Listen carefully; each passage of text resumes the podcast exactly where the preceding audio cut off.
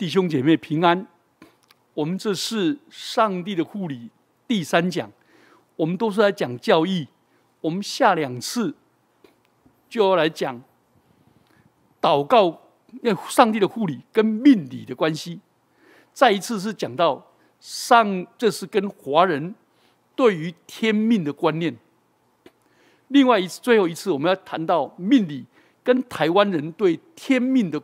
那个天命的观念，那个宿命论的观念，那那我们今天要来第三讲。我们现在谈上帝的护理跟祷告有什么关系？祷告在上帝的护理里面是很重要的角色，在某种意义上，上帝要成就他的美意，却要我们透过祷告来与他同工。与他同心同行，不是改变上帝的旨意哦，不是。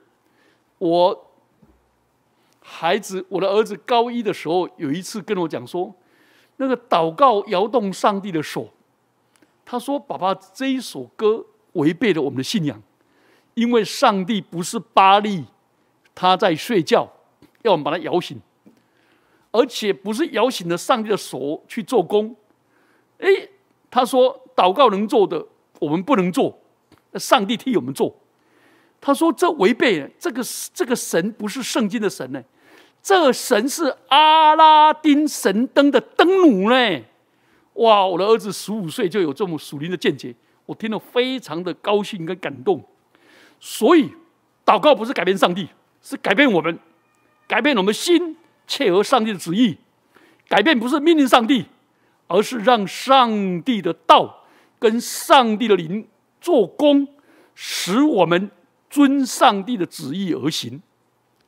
这是第一方面。第二方面，上帝乐意我们借着祷告跟他同工同行，这已经够美了。第二方面，祷告不是只有祈求了，祷告还有赞美，对上帝的赞美。赞美上帝的荣耀，赞美上帝的名，赞美上帝的属性，还有感谢、感地感谢上帝的作为，感谢上帝的创造之功、拣救赎之功、护理之功，还有在上帝面前倾心吐意，把自己的重担卸给神。哦，你会发现祷告好多好美的。在神面前倾心吐意，在神面前得安息，并且得享安息。另一方面，祷告是在做什么？不是命令上帝，是向上帝求智慧、求恩典、求能力、求恩典，接受那不能改变的事，求力量去突破我能够掌控的事，而求上帝给我智慧跟能力。去解决问题，不然的话就是开辟新局。所以，上帝的护理成为我们祷告的基础，成为我们祷告的动力，也成为我们祷告的喜乐。好，我们再来谈那上帝护理跟神机呢？如果上帝护理都已经掌权了，为什么还有神机？难道神机是打破自然律吗？人是不是大自然力的能力受超自然能力所克服？我想真正的问题不在这里，因为神机是上帝直接的干预，是上帝用他全能的手，另外一只手做奇妙的做工作，就好像我这个茶壶，它放下去，哎，为什么掉下去？因为我地心引力，这是上帝原先设计好。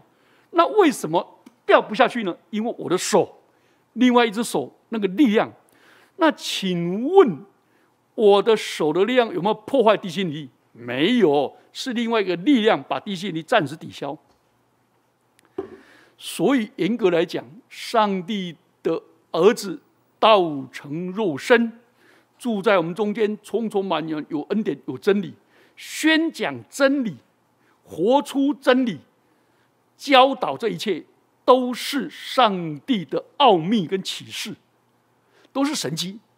好，耶稣行神迹，医病赶鬼，叫死人复活，叫瞎子看见，叫瘸腿的走路，大麻风得洁净，这些都是上帝的奥秘，彰显出他的荣耀。最后，耶稣的死而复活也是神迹，升天也是神迹。这些神迹的目的，都是为了彰显他的荣耀，告诉我们上帝的救恩，来满足人最深的需要，而不是炫耀来施行神迹。所以，神迹不是求来的，是上帝在他的恩典里给我们的。好，谈完了以后，我们就进入我们来应用。来，上帝的护理是达到每一个角落，所以上帝护理的教区非常的广大，上达诸天，下达地海，而且每一个地方都是。如果是这样的话，上帝的手伸到每一个角落，上帝都同在，那怎么？那这样的话，每一个地方。都是圣地，我们在每一个地方都应该分别为圣。所以约瑟对他的老板娘说什么：“我岂能做这大恶得罪神呢？”你知道婆提法的妻子要引诱他的时候，是把所有的仆人都拆开，而且叫他进入内室里面的时候，说没有人看见。没有人知道，但是约瑟说：“我岂能做得大恶，得罪神呢？没有一个地方不是圣地，不是要分别为圣的。所以基督徒就不应该假冒为善，不应该在教会里面像绵羊，出去以后像什么？像一只狼。所以基督徒在职场上、家庭上，跟教会应该同一张脸，同一张嘴。”不要在教会里面满嘴仁义道德，回到家里面家暴啊！我实在很受不了这种人。好，上帝的护理是达到每一个地方。另外，上帝的护理是达到每一个人。没有人是卑微到个地步，是上帝弃绝你的。保罗说：“肢体中人以为软弱的，却是不可少的。”换句话说。你在弟兄中最渺小的，但是在神的眼中里面，应该从神的眼光来看我们自己。上帝也眷顾我，虽然你们有五千两银子，那个人有两千两银子，但是我有一千两银子，请问五千两的赚五千两，是不是又忠心又良善的仆人？那两千两赚两千两呢，是又忠心又良善的仆人。那一千两的呢，他用自卑代替谦卑。用埋藏上帝的恩典跟恩赐当做隐藏，错了。所以，上帝的眷顾是临到每一个人。我应该把我的一千两银子拿出来，应该做出来容神一人，成为了忠心有见识的管家。第三方面，上帝的护理是达到每一件事情，所以。上帝掌管每一件事，所以我们没有一件事是可以埋怨的，我们就可以凡事谢恩。上帝使那人高举，使那人升高，也使那人降卑。诗篇七十五篇第七节。战争的胜利跟成功是上帝的护理的结果。扫罗得到得胜，是因为上帝施行救恩。撒上十一章十三节。众多的童女被带到王的面前，唯独以斯帖获得王的喜爱，这也在上帝的护理当中。所以，上帝的每一个护理都有他荣耀的目的。那以斯帖的目的是什么？是为了拯救犹太人的存活，免遭灭亡的命运。所以，上帝的护理甚至。到达我们每一根头发都被数过，所以我们应该感恩，应该感恩，应该觉满觉的荣耀。亲爱的弟兄姐妹们，有些事情我们看起来好像不太有规律，那是上帝使他自己的荣耀使他如此，就好像你到一个到一个工匠的店里，看到工具东挂一个西挂一个，有的歪了，有弯了，有的被勾住了，好像没怎么样。可是工匠制造每一个工具。都是适得其用，适得其所。这就是上帝的护理的工作。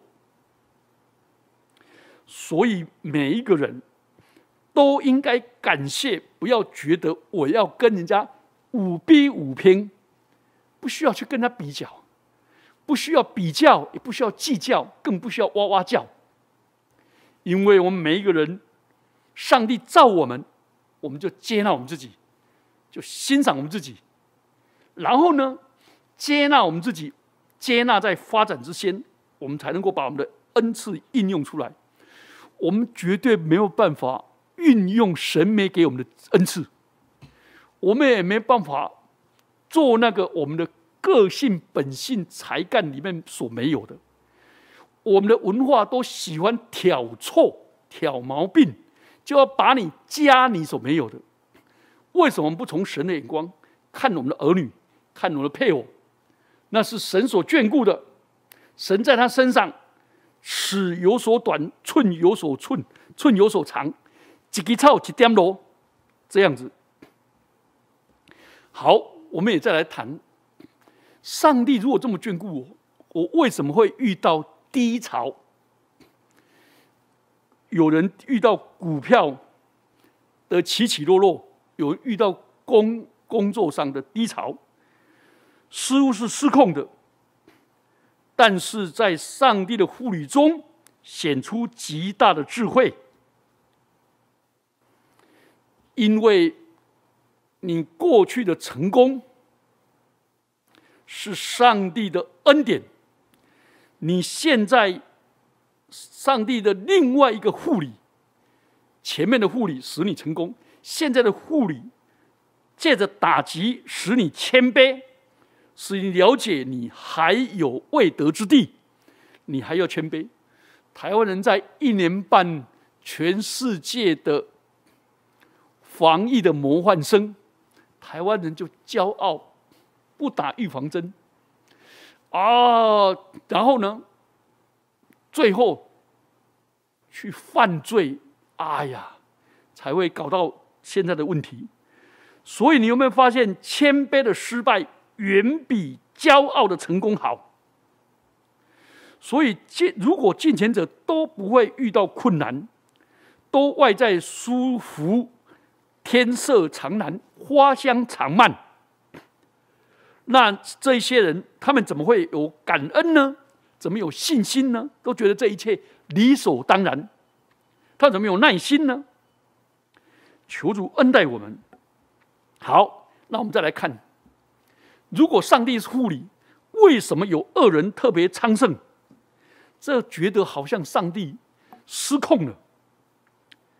其实，上帝有时候在那护理里面高抬恶人，来成就美事，让他们为上帝做一些事情。虽然这不是他们的意愿，《以赛亚书》第十章第七节。所以，上帝没有劝人的债呀。他有时候利用恶人来保护他的教会，有时候利用恶人来炼尽他的教会，使他教会更洁净。所以，哈巴古书说：“哈巴古书说，你派定他为要刑罚人。上帝有时候借着恶人来管教我们。所以，这是奥古斯丁说的。”他说：“我们有时候欠恶人的债，因为他们违背自己的意愿，为我们效劳，就好像玉米啊，需要连加除去它的外壳，或者需要像铁需要锉刀把它磨亮。进钱的人有时候需要恶人的帮助，虽然他们不甘愿让恶人来照亮跟炼净。”他们的恩典，所以求主怜悯我们。好，那对护理里面，我们来谈，上帝到底有没有跟恶人有没有关联？上帝是不是护理是主使恶人来做事？不可能，上帝绝不能背负自己，他不会有任何不圣洁的行为，就像太阳不会变黑一样。所以我们必须留意两件事：第一个，我们要谨慎，免得我们认为上帝对人的罪是无知的，错了。上帝鉴察，就好像有人问了：如果没有犹大定死耶稣在石架上，出卖耶稣，让耶稣定十字架，那我们这些人都不会得救了，那我们就没有功劳了。所以犹大的功劳极大，有没有想过这个问题？我告诉大家了，如果没有耶稣基督从天上来到人间，难道犹大能够爬到天上去把耶稣定死吗？去把耶稣出卖吗？如果没有犹大，没有耶稣基督在最后晚餐提点要犹大悔改，还有犹大用亲嘴来卖耶稣的时候，如果耶稣那时候叫彼得动手，或者他差遣十二营天使来保护他，那犹大能做什么？所以我们不要认为上帝对罪对人的罪是无知的。所以那人道不生在世上，那人若不生在世上，道好。所以上帝不可能立法抵挡罪，而自己却违背罪，却违背。所以上帝在那护理里面容许人犯罪，就好像使徒行传第十章十六节，他在从前的时代任凭万国各行其道。上帝允许任凭呐，并不是要他这样做了。哎，可是圣经有一句话说：“上帝不是造叫使法老法老的心刚硬吗？”哎，上帝怎么自编自导自演，然后又把荣耀归给他？有没有想过这个问题？我以前也是为这个问题困扰。但是，这不仅仅是允许罪的发生而已。上帝并没有把罪加在人心里呀，因为上帝用他全的手、恩典的手托住法老啊，但是上帝把他恩典的手挪去啊，他的心就刚硬了，就好像光被挪走而满布黑暗。因此说，光使他变为黑暗，那是很荒谬的。可见法老的心刚硬，是他自是他自己的心刚硬。出埃及记第八章十五节，上帝没有任何的作为使人犯罪，这点我们了解。好，我们所发生的意外，譬如说这这两次跳电，啊，是不是上帝预先决定的？就好像有人说，从天上掉到掉一块砖头在人的头上，或者房屋失火了，对我们来说是意外。请注意，列王记。上二十二章三十四节，有一个人随手拉弓，恰巧射到以色列王的甲缝里，这是个意外。对于那个射手来说是偶然的，但是上帝的护理在其中。上帝的护理引导这个弓箭手射中目标，而且那个王全身穿着铠甲，刚好就在从铠甲的缝里面射进去。凡事都有上帝的旨意。都在上帝的旨意里面，所以上帝的护理值得我们去探索，但我们不能用一成不变的原则。凡是有智慧的人，必在这世上留心。诗篇第一百零七篇第四三节。所以，我们研究上帝的护理是好的，但是不能把它当做一成不变的规范。上帝的护理是基督徒的日记。不是基督徒的圣经，所以我们要小心，因为上帝的护理是个奥妙，是个奥秘。我们不是上帝，我们不要扮演上帝，不要替天说话，我们也不要替上帝强出头，认为替天行道，然后发易怒。其实我们同理，我们也不要认为因为上帝有护理，所以罪是好的，人的邪恶是好的，错了。约瑟被他的兄弟卖到埃及，这是非常邪恶的，因为这是他们的嫉妒的果子。但他也是上帝的护理的工作是好的，借着雅各的家族保全。但是他们的罪恶还是罪恶，只不过是约瑟愿意赦免，约瑟以善胜恶。再举个例子，世美咒诅大卫，这个是恶毒跟邪恶的，但是也是大卫应得的恶果。因为大卫犯了罪，上帝公义的作为，借着这样来惩罚大卫，因为他谋杀跟奸淫的罪使他降卑。但是是没有没有罪，还是有。所以犹大出卖耶稣是出于贪婪，出卖背叛还是有罪。所以，上帝的爱借着犹大出卖耶稣，使耶稣为世人来赎罪，并不等于犹大这个。所以我们把它分清楚。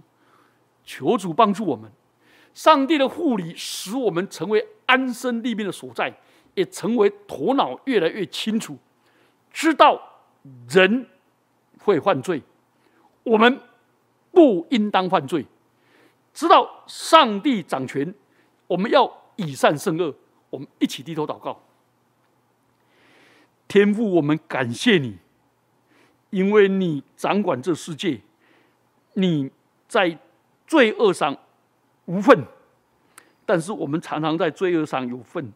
求主怜悯我们，主啊，帮助我们以善胜恶，帮助我们把荣耀归给你，帮助我们在这世上遵行你的道，将来把一切荣耀颂赞都归给我们主。并且在主面前交账，奉基督耶稣的名祈祷，阿门。